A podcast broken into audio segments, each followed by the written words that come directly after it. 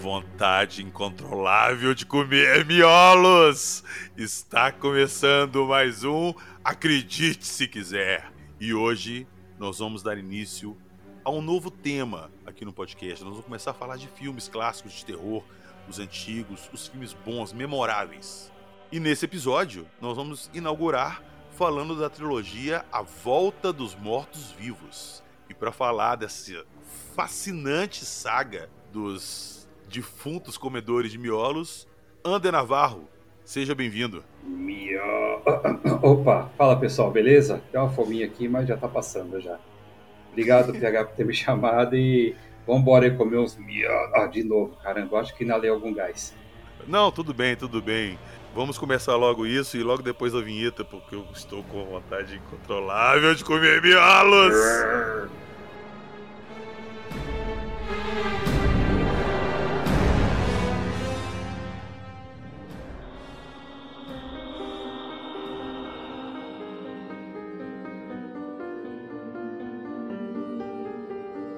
Gastrioxin, mortos-vivos, rigor mortis, crematório, miolos.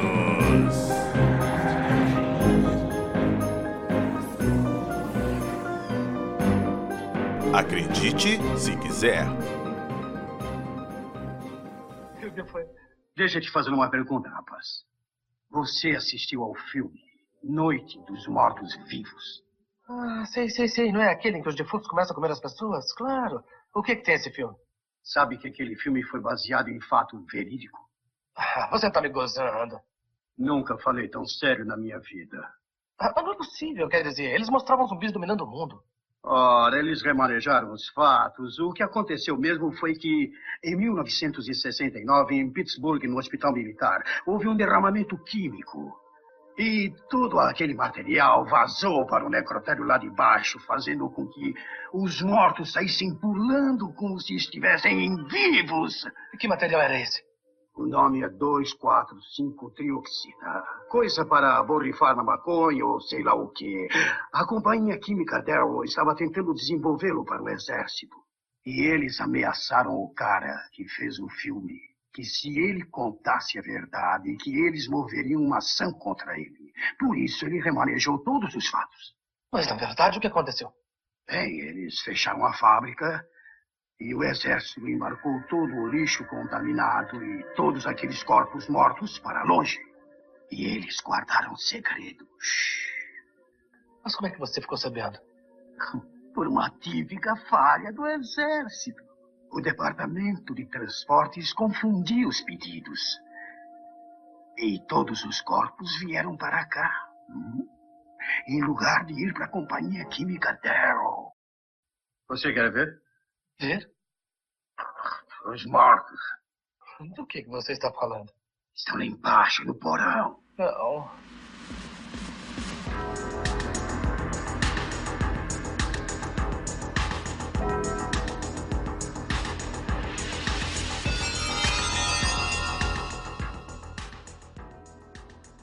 A Volta dos Mortos-Vivos. A gente tá falando dos filmes clássicos ali, do primeiro que começou em 85.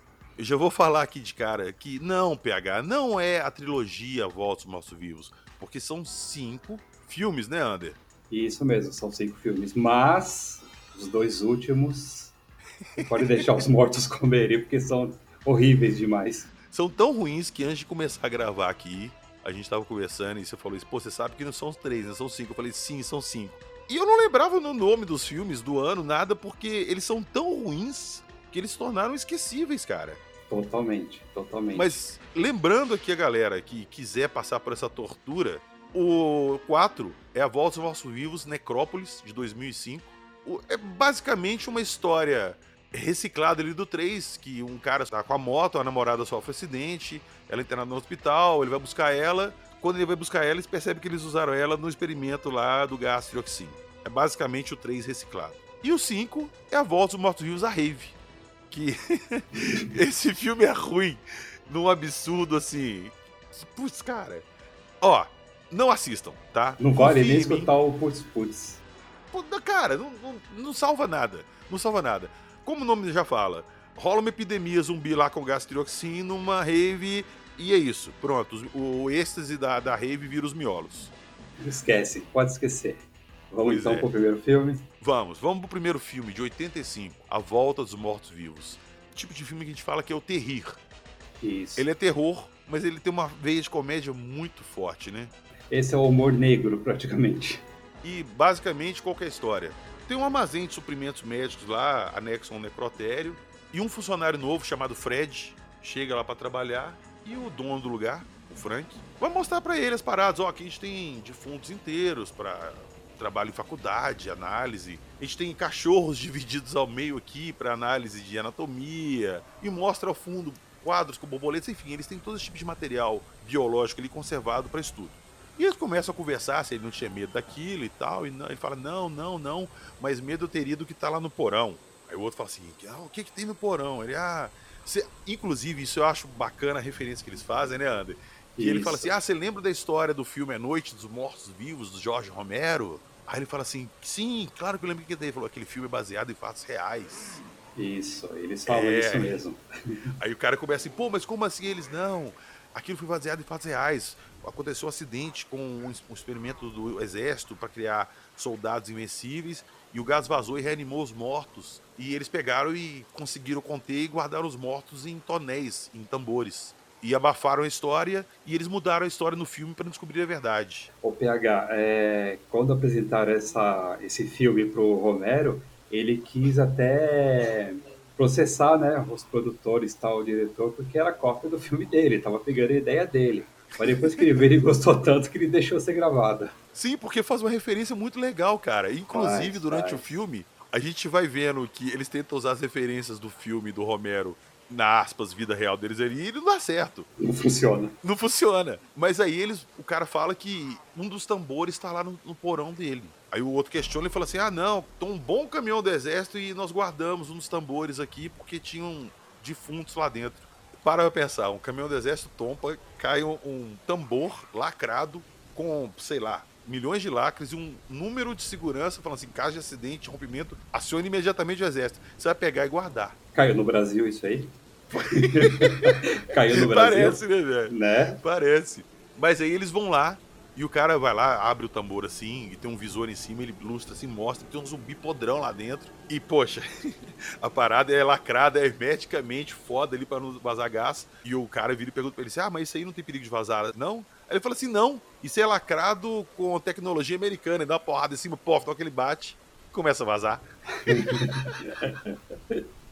Aí, cara, isso aí é o início do filme, porque aí já começa a abertura, a música, e esse gás começa a sair, passar pelo ar-condicionado e ir pra dentro do depósito dele de materiais orgânicos. E ali começa o inferno do cara.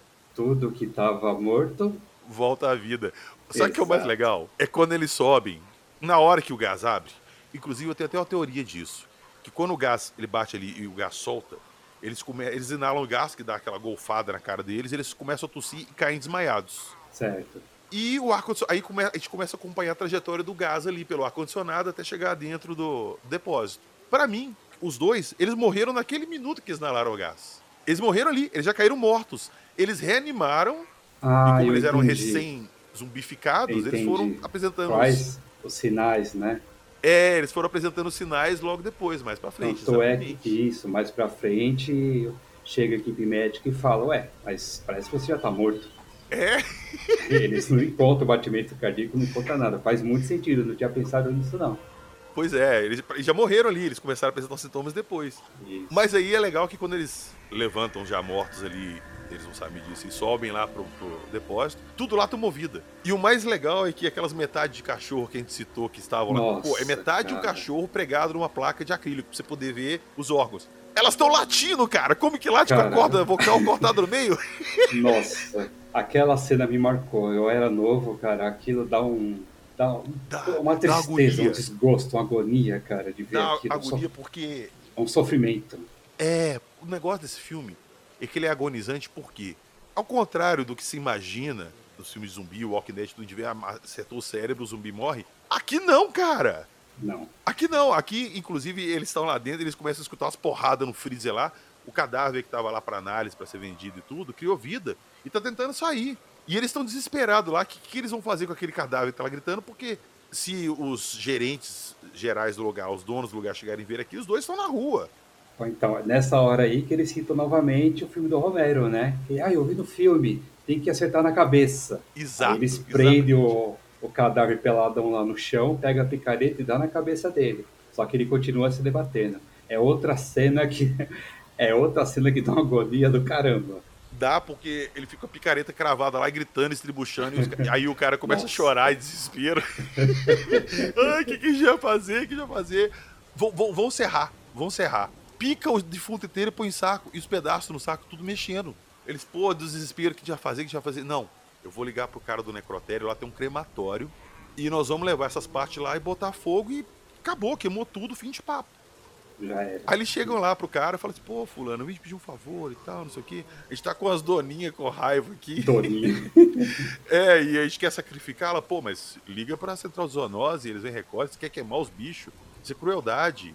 Deixa eu ver como é que os bichos estão. Na hora que o cara abre lá, tem uma mão lá querendo pegar o pescoço dele, ele começa a gritar, e só a mão tentando enforcar ele. Essa mão dá pra ver claramente que é toda de borracha, né, cara? É, e, e você vê se que Ela ele tá mexe. segurando a mão no pescoço dele, porque se ele soltar, ela cai, sacou? É, exatamente. Mas na época era um ótimo efeito. Era, era, e deixou a gente com o cu na mão. E, pô, o que, que eles vão fazer? Não, então tá, então. ah, vão queimar? Vão. Você tem certeza que queimando você acaba? Você vai queimar até os ossos. Não vai sobrar nada. Vai virar vapor e. E é isso. Porra, linda ideia. Tacaram o trem lá, botaram o fogo, tá queimando. E novamente, a câmera vai acompanha a fumacinha saindo da chaminé, subindo, indo pras nuvens de chuva e chovendo sobre um cemitério que, claro, está convenientemente logo ali, apesar que tem um necrotério, um crematório ali, cai no cemitério. E aí vocês imaginam o que, que acontece.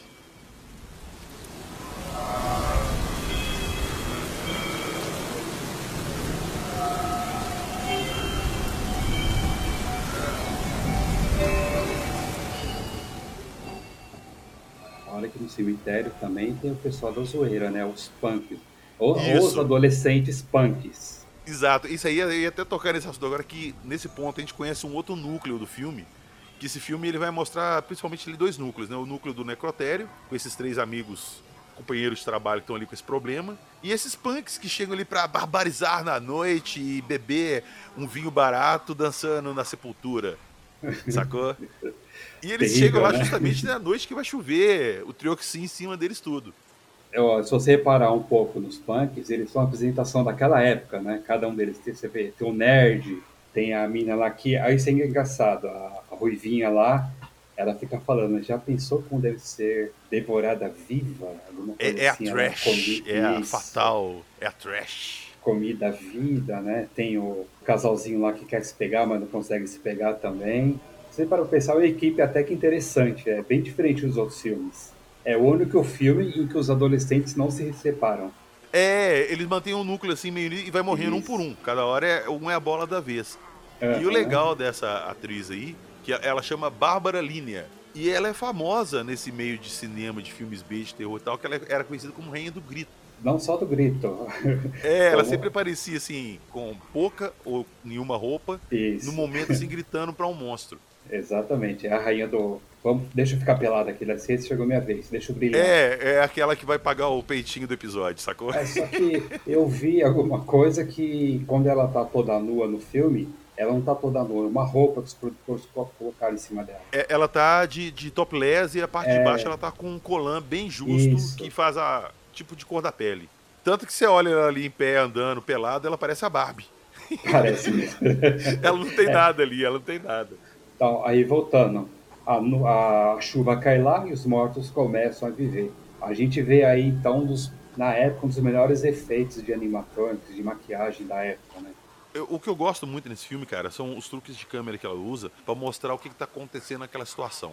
E do mesmo jeito que a câmera mostrava fumaça indo pra, pras nuvens, ele virando chuva e caindo, depois mostra a água infiltrando na terra Sim, até chegar na- na- nos caixões e acordar os mortos. É muito Isso. legal, cara. Igual você É falou, muito bacana, cara. o trabalho de animatrônico ali todo é muito legal.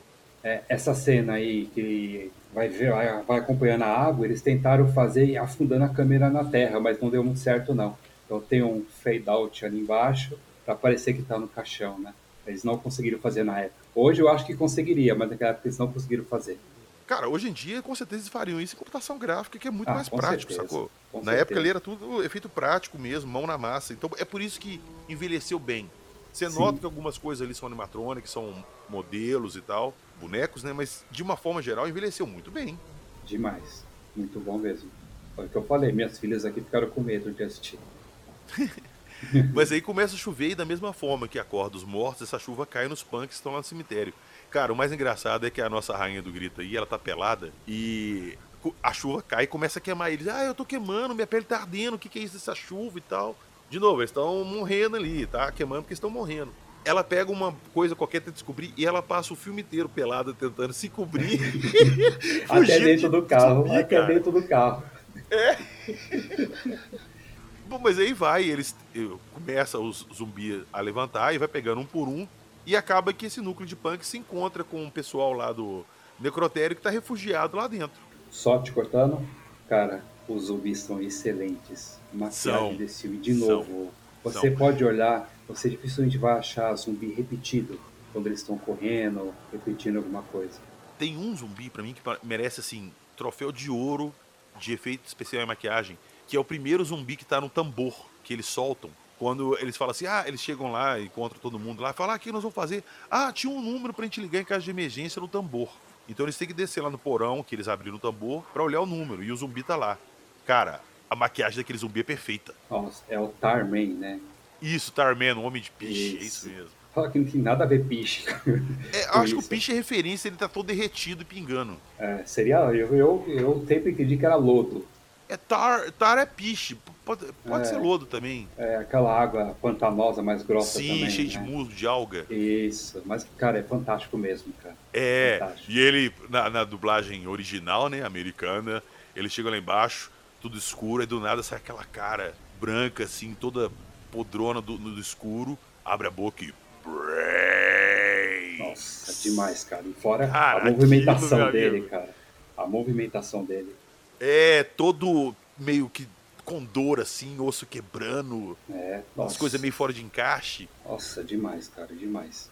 Muito Pois é, mas mesmo. eles entram lá, dão uma porrada com taco de beisebol na cabeça dele, arranca a cabeça, cabeça para um lado, corpo para o outro, eles correm lá, anotam o número, sobem e vão ligar pro exército. Mas antes de ligar pro exército, chegou aquela parte que você falou no início, que os dois caras que trabalhavam lá, eles começam a passar, estão passando muito mal, estão brancos. Cara, eles estão passando é mal, mas na tela.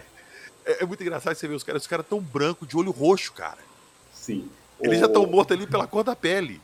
O tiozinho exagera muito na dor, cara. Pois é. esqueci o nome dele. O motor que faz o velhinho, nossa. Aí chama os paramédicos, o paramédico chega, o paramédico vai lá, põe o estetoscópio, põe no coração dele. Aí ele pega o estetoscópio, olha assim, como o cara defeito, ele dá uns dois totó na.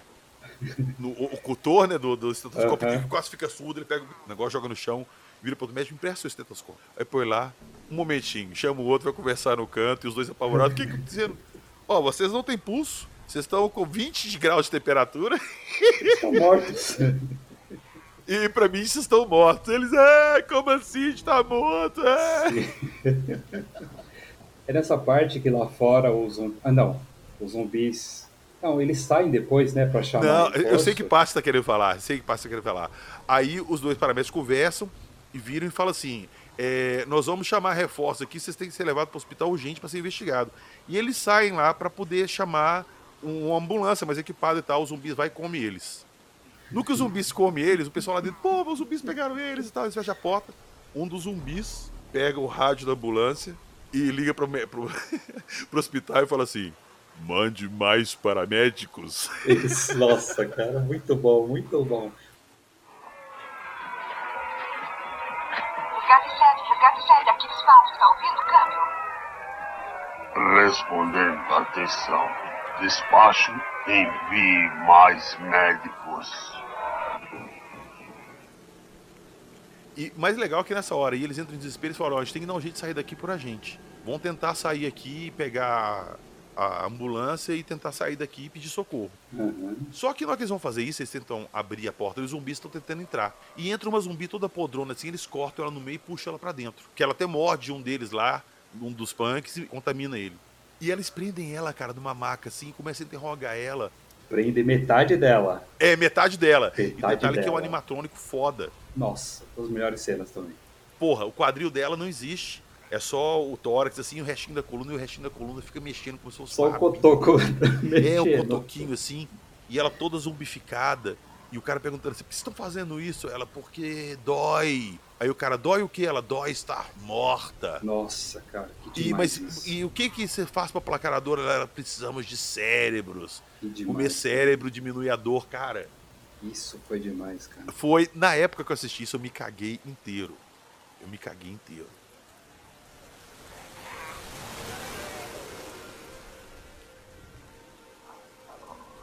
Você está me ouvindo? Sim. Por que você come gente? Gente, não. Miolos. Só miolos? Só. Por quê? Adoro. Que dor é essa? A dor de estar morta.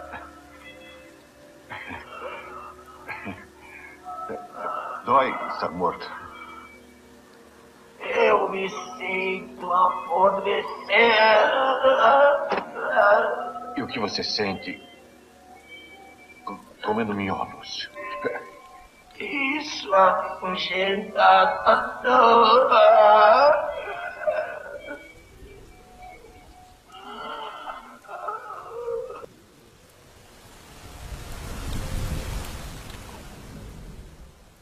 Mas enfim, passa essa parte. Eles tentam pegar a ambulância, tentam sair. Os zumbis pegam a ambulância, eles não conseguem sair.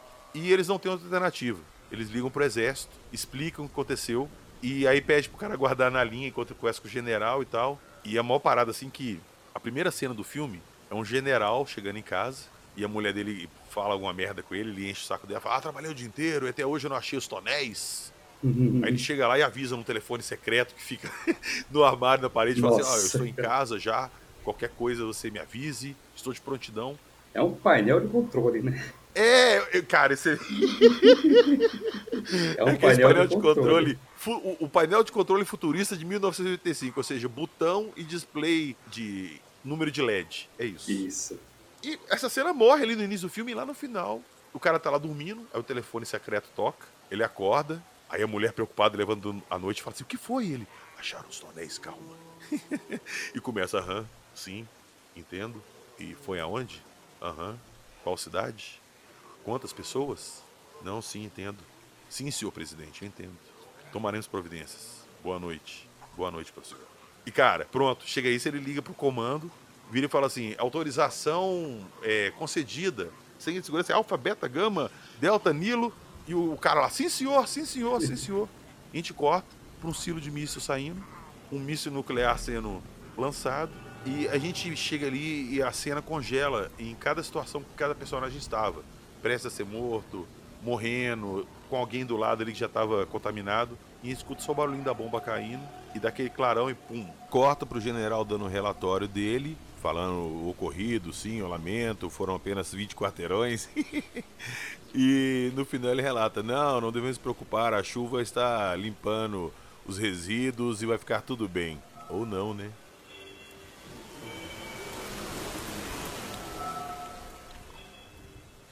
Cinco horas e um minuto da manhã, horário do leste. Resultados sensacionais, senhor.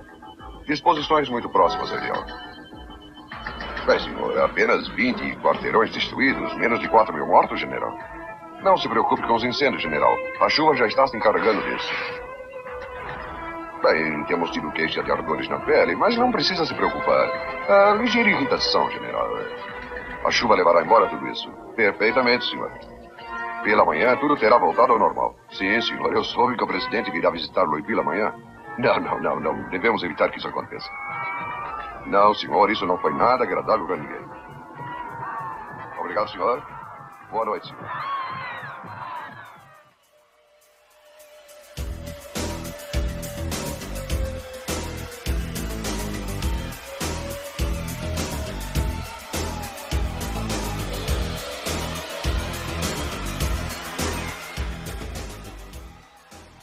Ô, Ander, agora eu quero ver se você vai concordar comigo. Bora lá. Acabamos o A, a Volta dos Mortos Vivos 1 e vamos para o Retorno dos Mortos Vivos, que é a, a Volta dos Mortos Vivos, parte 2. Mas, cara, eu vou te falar que, para mim, basicamente, é o mesmo filme. Então, ele é o mesmo filme, só que ele eu acho ele muito mais comédia e mal feito do que o primeiro. O primeiro filme eu acho ele bem clássico, mas esse segundo. Cara, ele tem os mesmos atores do primeiro filme. Os mesmos atores. E nos mesmos papéis.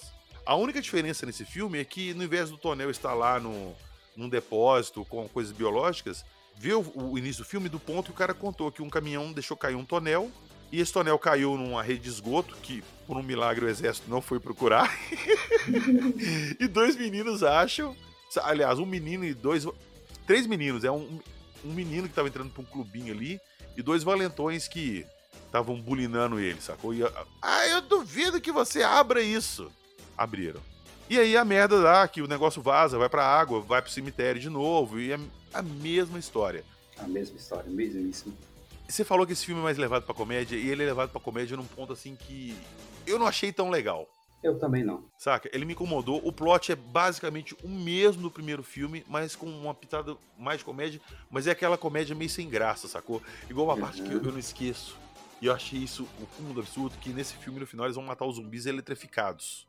Ah, já sei do que você vai falar. eles atraem os zumbis lá para um lugar, com cerca, molha o chão, os zumbis tudo lá, eles jogam o cabo de energia e o zumbi eletrificado. Aí, cara, os zumbis estão lá tudo tomando choque, assim, tremendo, morrendo. Foca no zumbi, Michael Jackson com a jaqueta Nossa. tremendo e dançando. Foi nessa Como se fosse um clipe do thriller, sacou? Qual que é o ano desse filme? 88? Ele é de 89. 89? 89. Quando foi lançado o clipe do Michael Jackson, você lembra? O thriller? O thriller é de 85, é. o disco de 85. Ah, nossa. É, porque, porque o primeiro filme saiu junto com o thriller ali, ele pode. A produção se inicia antes, ele pode não ter pegado o thriller de ah, referência tá. pro filme. Mas uhum. esse segundo já tinha o thriller, tinha. o clipe. Então eles pegaram de referência, cara, essa parte é ridícula. Ah, eu acho esse filme todo ridículo, cara. Eu, ah, você assistir ele com uma análise mais crítica, ele não chega nem aos pés do primeiro filme. Porra, e, e tem umas situações meio idiotas, os zumbis são meio idiotas. Cara, tem uma parte que um, dos meninos que abre o tambor volta para casa correndo. Ele tem uma irmã daquelas adolescentes, sensação da, do high school, que é líder de torcida e tal. A clássica menininha norte-americana, né? Exato, líder de torcida, ginástica. E tem uma parte, cara, que os zumbis estão invadindo a cidade e ela tava fazendo exercício com aqueles vídeos de ginástica dos anos 80, Nossa. saca? Com aquela roupa, aquela meiona e tal. Uhum. E o vídeo tá rolando televisão, os zumbis entram lá e começam uma briga na sala e tal. Aí o cara pega o zumbi, joga no chão e prende ele assim, o zumbi olha pra tela, vê a mulher dançando. E ele começa a gostar da mulher fazendo ginástica e esquece do povo ah, que ele ia comer lá o miolo. Nenhum, né? É, cara, e fica assistindo então, vídeo de ginástica. Tem, tem, outra cena também. Quando o irmão dela vai lá para pegar o número de telefone e anotar no papel, você pausar, não é a mão dele, é a mão de alguém muito mais velho. Pra fazer aquela letra bonita. Você vê até ruga na mão, cara. Putz, esquecemos de gravar a cena com o menino. Me dá aqui, eu gravo. É sua mão? Eu gravo. Não, eu acho que nem foi isso. O moleque devia ter letra boa para escrever. É, Pegaram é, pode ser com a letra mesmo. bonita, entendeu? A outra cena que eu não gosto, depois que ele vai lá, o Tarman aparece de novo nesse filme, né? Tá lá Isso dentro. que eu ia falar agora, que de novo Isso. a gente tem a presença dele, que é foda. Eles reaproveitaram é... o primeiro, que é exatamente o mesmo zumbi. É. Aí ele atrai o Tarman até a boca ali do, do bueiro, né? E empurra o Tarman com as mãos. É. Ele não foi contaminado, ele vai ter dado um chute, né?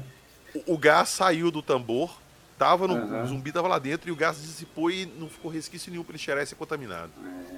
Ah, outra coisa também, quando os zumbis começam a retornar, tem um zumbi que tá de, de terno e gravata. Esse zumbi aparece em todas as cenas que os zumbis estão aparecendo. Todas. todas. Acho que. Peraí, pessoal, vamos economizar dinheiro. Você aqui, vem cá pode ser cachê a mais aqui, você aparecer em todos. Ah, tá bom. Eu acho que foi isso, porque, nossa, você, você olha assim, é o mesmo zumbi. Tem hora que eles pegam um carro para fugir, né? E esse zumbi já tá lá na frente. Ué, o zumbi virou quem? O Jason, sexta-feira 13, vai aparecer assim de repente.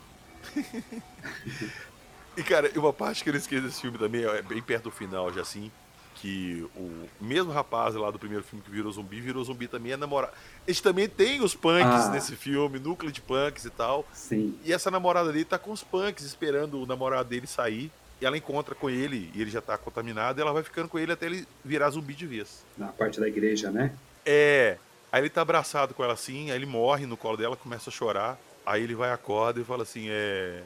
Brenda, eu estou com dor, Brenda. Eu mas te eu posso amo." sentir o cheirinho do seu cérebro. Aí ela, não, não, não. Ele, por favor, só um pedacinho, tá doendo. Ela, "Ah, então tá. Aí ele vai lá e come a cabeça da mulher. É, exatamente. Nossa, nada a ver. Eu falo pra você, esse segundo filme aí é comédia ruim. É. Que olha. A gente colocou ele na trilogia aqui porque ele tá no meio de dois filmes bons. Sim. E ao contrário do quarto do 5, que tá no final, a gente só corta e tira. Se a gente tirar esse aqui do meio, vai dar problema, sacou? Então a Exatamente. gente foi obrigado a falar dele. Mas assistam primeiro e evitem o segundo, a não ser que vocês queiram é, rir de nervoso. Porque não é uma comédia que te faça rir porque é engraçado e nem te faça sentir medo porque é de terror. Você ri de nervoso porque é ruim.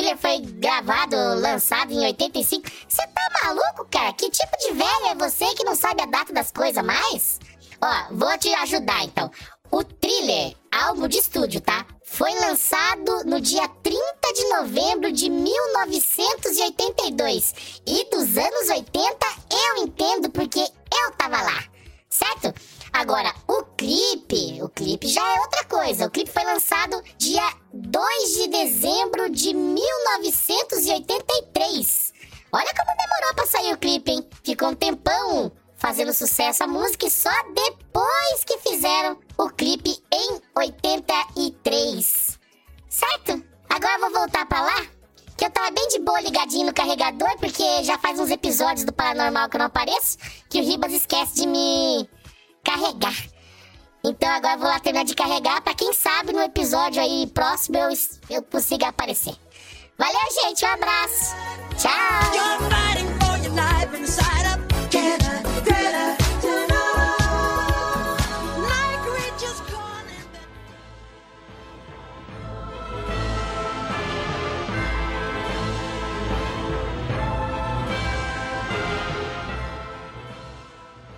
Falamos de uma pérola, de uma obra-prima.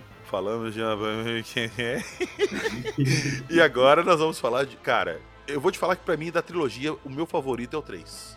Ó, eu gosto mais do primeiro, mas eu gosto da maquiagem desse terceiro filme. Eu gosto muito do 3 porque ele subverteu um pouco o gênero de zumbi ali.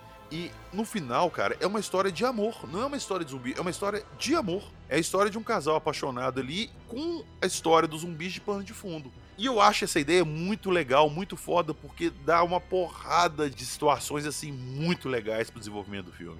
Então, e outra coisa, esse filme ele foge daquele, daquela classificação que a gente deu no início de terror. Ele é Sim. muito mais terror do que É. os outros filmes. Ele é bem, bem focado ali no drama dele e na parte do terror. Acho que comédia eu não consigo lembrar de nenhuma cena. Não, ele não tem. Ele não tem nenhuma cena de comédia. Ele não tem mesmo. Não tem. Ele se leva mais a sério. Se leva mais a sério, é isso. Vamos colocar o filme aqui pra galera que não assistiu. Um casal de namorados, o pai dele é um militar de alta patente e, e tá sempre se mudando por causa do trabalho dele. E ele chega em casa e avisa o filho: ó, a gente vai ter que se mudar de novo porque eu fui promovido, eu vou ter que cuidar do departamento novo e tal. E o filho não gosta, porque tá namorando uma menina da cidade ali e resolve fugir com ela de moto. Bota ela na garupa e sai desembestados ali pela, pela estrada. E enquanto ele tá dirigindo, a menina tenta fazer coisa que não pode em cima de uma moto. Sacou? Mas é safada, viu? É, putz, cara, tá vendo? Tem certas coisas que tem hora. Se não, se não fosse isso, eles não teriam passado isso tudo. Aí distrai o cara. ele distrai e ele derrapa com a moto, a mulher cai da moto, né? E na maior velocidade ela dá de cara com o poste. Ela bate ali, quebra o pescoço na hora e morre. E ele entra em desespero com aquilo e tal. Só que antes disso aí? Ele conversando com ela, ele falou assim: meu pai é militar, ele trabalha no projeto secreto, eu consegui o cartão dele. Você quer ver o que ele faz? Vão lá e leva ela escondida pra ver. E lá eles veem ele usando o gás trioxin em defuntos, trazendo ele de volta à vida pra tentar criar super soldados. Pô, leva a menina no cinema, leva pra comer um McDonald's. Pois é, cara, igual o Não, Ribas fala, cara. tem certas coisas que você tem que fazer pra evitar. Saber levar a mulher pra um lugar bom, né? Leva no é. restaurante e tal. Não, vamos ver o que meu pai tá fazendo. Tá fazendo necrotério. né? Meu pai é cientista. Mas continua aí. E ele chega lá, ele fica assim, abismado. ele. Ele não imaginava que o pai dele fazia aquilo, aquela bizarrice. Ele sai de lá assustado, pega e foge e dá a situação que a gente contou, que a menina morre. Primeira coisa que ele pensa, porra, eu vou voltar lá e vou reviver ela e vou fugir com ela. E ele volta lá, põe uma máscara, uma roupa de proteção, anticontaminação, tipo aquelas do Breaking Bad, né? De cozinhar metafetamina. E vai lá e usa o gás da namorada dele. Ela volta à vida perguntando o que aconteceu, o que aconteceu. E ele nada, desconversa e o alarme começa a tocar, ele pega e sai com ela de lá. Nisso que ele sai com ela de lá, as câmeras de segurança já mostraram que eles estavam lá e tudo. E começa, o exército começa a perseguir os dois. Porque eles estão com uma contaminada, é assim que eles se referem. O filme começa a desembeçar daí, porque eles estão fugindo. Ela já é um zumbi e ela começa a ter a fome dela de cérebro. Só que ela não manifesta isso de cara. Ela começa a sentir uma fome incontrolável. Primeiro ela fala que tá com muita fome. Começa a falar que eu tô com fome, eu preciso comer, eu preciso comer. E ele para com ela desses postos 24 horas, né? E ela vai lá na, na geladeira e pega uma bandeja de carne crua e começa a comer. E tem uns punks lá dentro, os desordeiros começam a rir dela e é, tal. eles, não, eles não são bem punks, né? Parece uma mini gangue daquela época. É, aquele pessoalzinho que fica ali de madrugada nos postos, ali tirando onda, bebendo uma, Isso, dando um racha de exato. carro. E zoa ela e tal, não sei o quê. E ela vai e morde um desses caras. Ah, essa mulher tá louca e tal. E ele, ah, vamos sair daqui, vamos sair daqui. Já contaminaram um. Entram no carro e continua a fuga deles. Esse cara que ela mordeu, ele já começou a transformar em zumbi. E ele vai contaminar os outros do carro e o negócio começa a ir alastrando. E nisso o exército vai indo atrás deles, eles aprontando essa fuga, até que eles conseguem pôr a mão na menina e nesses caras que foram contaminados também. E levam de volta pro laboratório. Eles vão pra um túnel, não é antes? É, eles estão tentando fugir. Depois que eles fogem do posto, um dos caras começa a passar mal e ele fala assim: pô, aquela mulher passou alguma doença pra ele. Vão atrás dela e que ela vai pagar por isso. É, vamos pro hospital, ele tá morrendo. Não, primeiro vão atrás dessa vadia, vão atrás dessa vadia. É, não, vamos matar ela primeiro e depois a gente cuida dele. Qual o sentido É, disso? exatamente. A vingança primeiro, nosso amigo depois. E nessa fuga, eles encontram eles e fugindo, eles vão parar naqueles túneis de canais de água, né, que tem nos Estados Unidos ali. Isso. E lá eles encontram um mendigo e perguntam o nome dele, pede ajuda, ele se intitula o Homem do Rio. Esse mesmo. E lá e começa a conversar e tal, e ela vai e morde o Homem do Rio, transforma ele em zumbi também. Nisso chega o exército, eles têm uma arma com um dardo de, de choque, que eles dão um tiro na cabeça e paralisa momentaneamente o zumbi. Ele não é destruído, mas ele fica paralisado um tempo. E recolhem eles e levam pro exército. O menino acorda, tá numa sala lá, e o pai dele tá lá do lado dele, e fala assim, pô, o que, que você fez? Você mexeu em coisa de segurança nacional, você tem ideia do que, que você fez? E começa a explicar pra ele. E ele fala, pô, eu quero ver a, a minha namorada, Onde que tá a Julie? Eu quero ver ela. O que, que fizeram com ela? Ele falou: Você quer ver? Eu vou te mostrar então. Ele leva ele no setor lá que eles fazem experimentos com o gás trioxina os mostra pra criar os soldados. E ele passa por uma sala ele vê esse homem do rio, mendicas do eles, todo picado, cara. É só as pernas, os braços e a cabeça. E o, o tronco dele, o corpo, eles tiraram e colocaram uma armação de metal. E ele virou tipo um androide. É um exoesqueleto, né?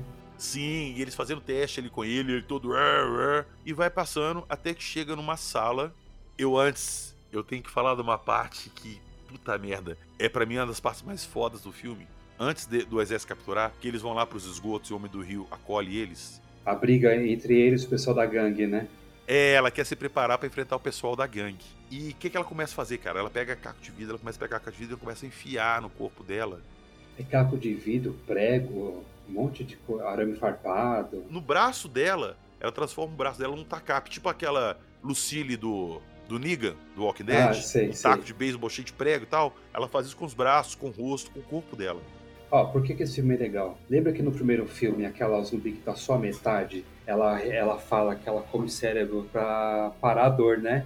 Sim, Nesse filme, a Julie fala que pra parar a dor de estar morta, ela tem que sentir dor também. Por isso que ela enfia as coisas nela. E por isso, por isso que esse filme é bacana. é, cara. E, e por isso que ela começa a ficar daquela forma que a gente vê na capa lá, ela toda cheia de coisa, porque ela tava fazendo aquilo pra placar a dor, a fome dela e pra poder se amar e enfrentar a gangue. Sim, também.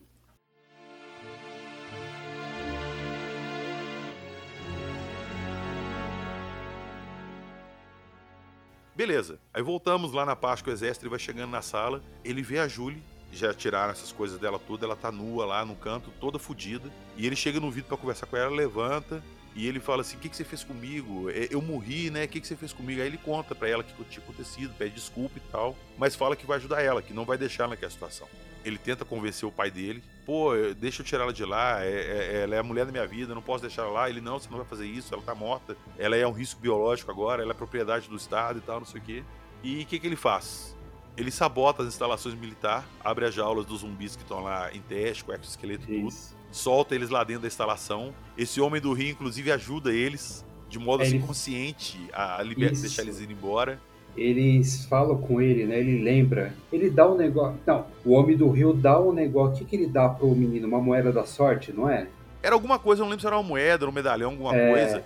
Aí ele mostra pro homem do rio, ele meio que lembra e ajuda eles, quebrando a parede ou abrindo a grade, alguma coisa assim. Ele abre a grade, que ele tem a força do exoesqueleto, Isso. ele abre a grade pra eles passarem. E nisso os policiais dão um tiro de 12 nele, pô, arrebenta o braço que tá lá com o exoesqueleto, fica só esqueleto robótico. Cara, é muito legal. Mas ele continua vivo, né?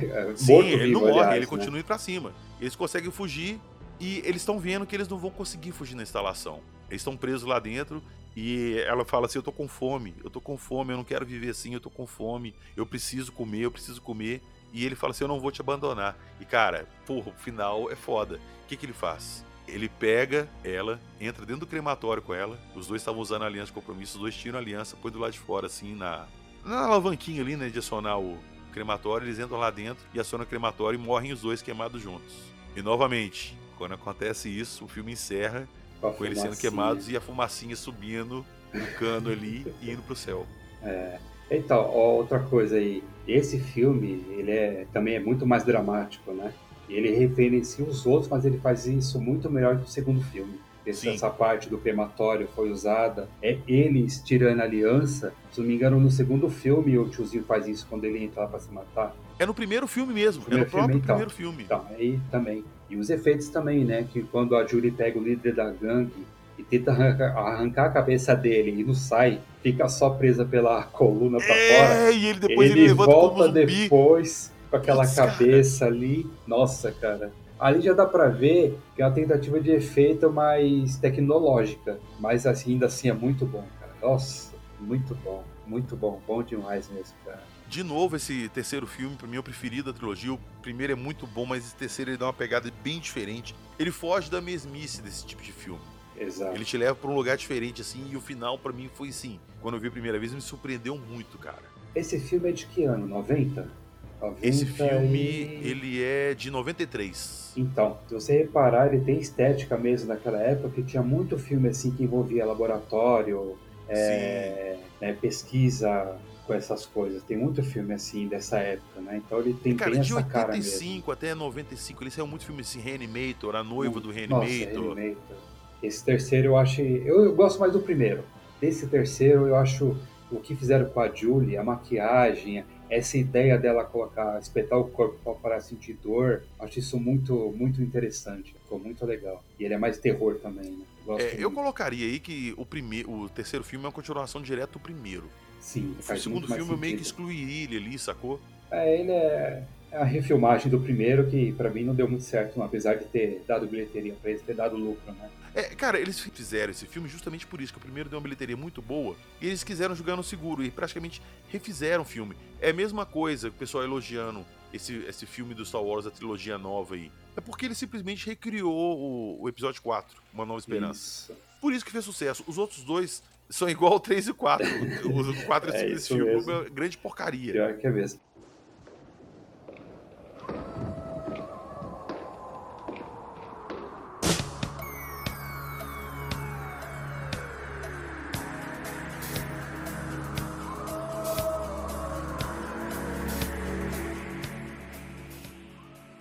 Ó, então esse aí foi o primeiro. Acredite se quiser de filmes, nós falamos da trilogia dos Mortos-Vivos. A trilogia que não é trilogia, que são cinco filmes e que na verdade só se aproveitam dois.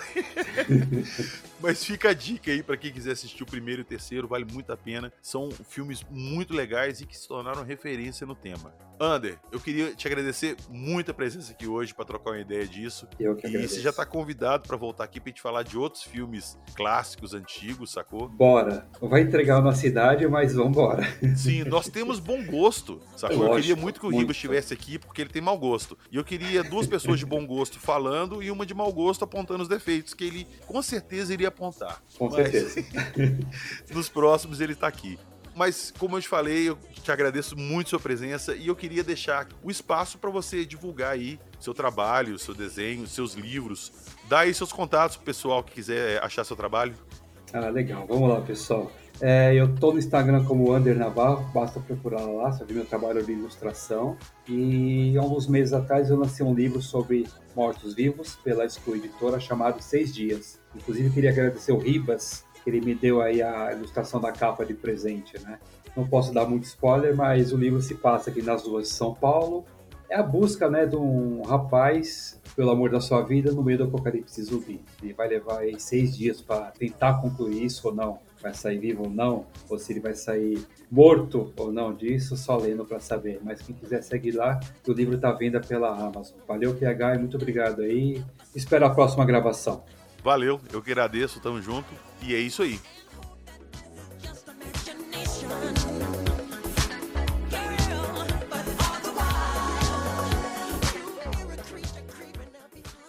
Lembrando a todo mundo que tudo que a gente falou aqui vai estar na descrição do episódio. Os links para comprar o livro do Ander, o Instagram dele com os trabalhos de desenho, de ilustração, tá tudo lá. E na descrição do episódio também tem o link do nosso Apoia-se. Se você puder entrar lá no nosso Apoia-se e dar uma força pra gente para manter o podcast aqui com dois episódios semanais, você vai ser super bem-vindo ali no nosso grupo do WhatsApp para trocar ideias sobre ufologia, paranormal, games e filmes de terror, beleza? E lembrando que também lá tem um drive repleto de material que a gente sempre está conversando aqui nos episódios. Inclusive, vou deixar lá para os nossos apoiadores esses três filmes com legenda bonitinha lá para galera que quiser assistir poder acessar lá e ter a real noção do que a gente falou aqui hoje. Então é isso. Valeu. Nos vemos na próxima semana e com os semiolos, acredite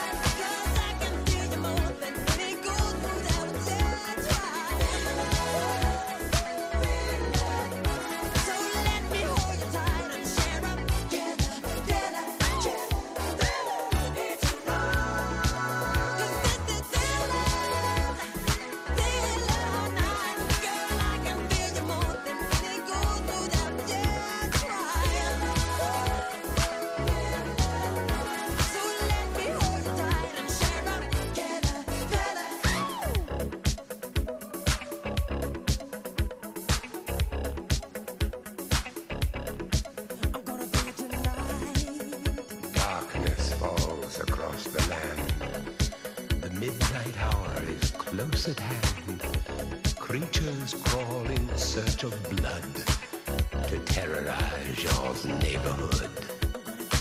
And whosoever shall be found without the soul for getting down must stand and face the hounds of hell and rot inside a corpse's